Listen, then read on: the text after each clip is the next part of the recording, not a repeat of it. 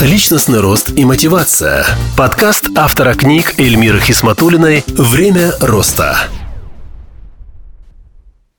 Приветствую всех слушателей.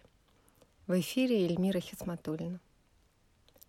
Я все чаще задумываюсь о том, что полезного могу дать людям.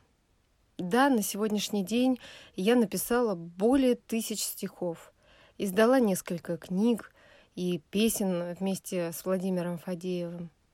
Чем же я могу быть полезна вам? И понимаю, что даже в рифме я делюсь с вами своими знаниями, опытом, наблюдениями, инсайтами. Я не пишу на заказ. Это чаще какой-то поток мыслей, чувств в моменте. Вот не так давно мне попалась на глаза различная информация в интернете на тему эмоционального интеллекта. В самом деле, еще Зигмунд Фрейд сказал о том, что подавленные эмоции не умирают и продолжают изнутри влиять на человека. Я знаю, что есть много различных практик, в прямом смысле по выбиванию и выколачиванию негативных эмоций, дыхательные в том числе практики – так что же в итоге важнее? IQ, то есть умственные способности человека, или эмоциональный интеллект, а именно умение управлять эмоциями, налаживать коммуникации. Оказывается, что еще в 1912 году немецкий психолог Вильям Штерн предложил коэффициент IQ для измерения умственных способностей человека. А американский психолог Дэниел Голман в 1995 году заявил о том, что эмоциональный показатель интеллекта играет более важную роль. Я знаю, что у Дэниела Голмана есть книга «Эмоциональный интеллект».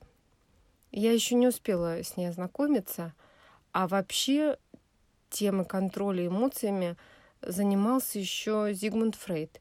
И, как вы понимаете, это было намного раньше.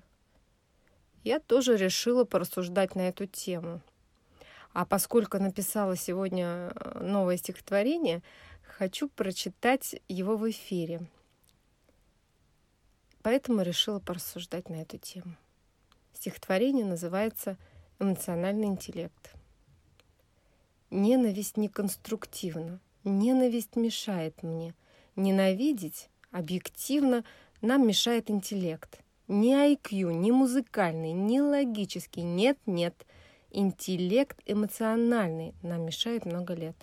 Вдруг обижусь и в запале крик сдержать свой не могу. Но теперь я понимаю, что я чувствую, кому. Где-то злость, а где-то радость. Раздражает шум и гам. Разобраться лишь осталось, что с обидой делать нам. Всем на помощь утешение. Всех спасет не человек.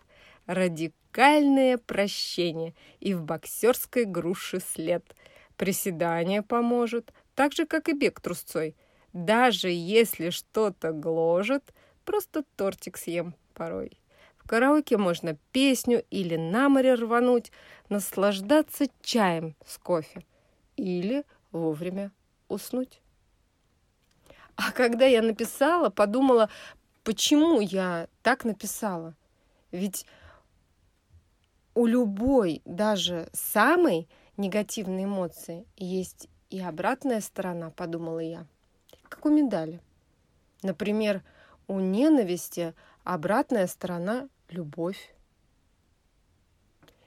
Потом я решила посмотреть, что еще писала на эту тему, и нашла стихотворение, которое написала в прошлом году.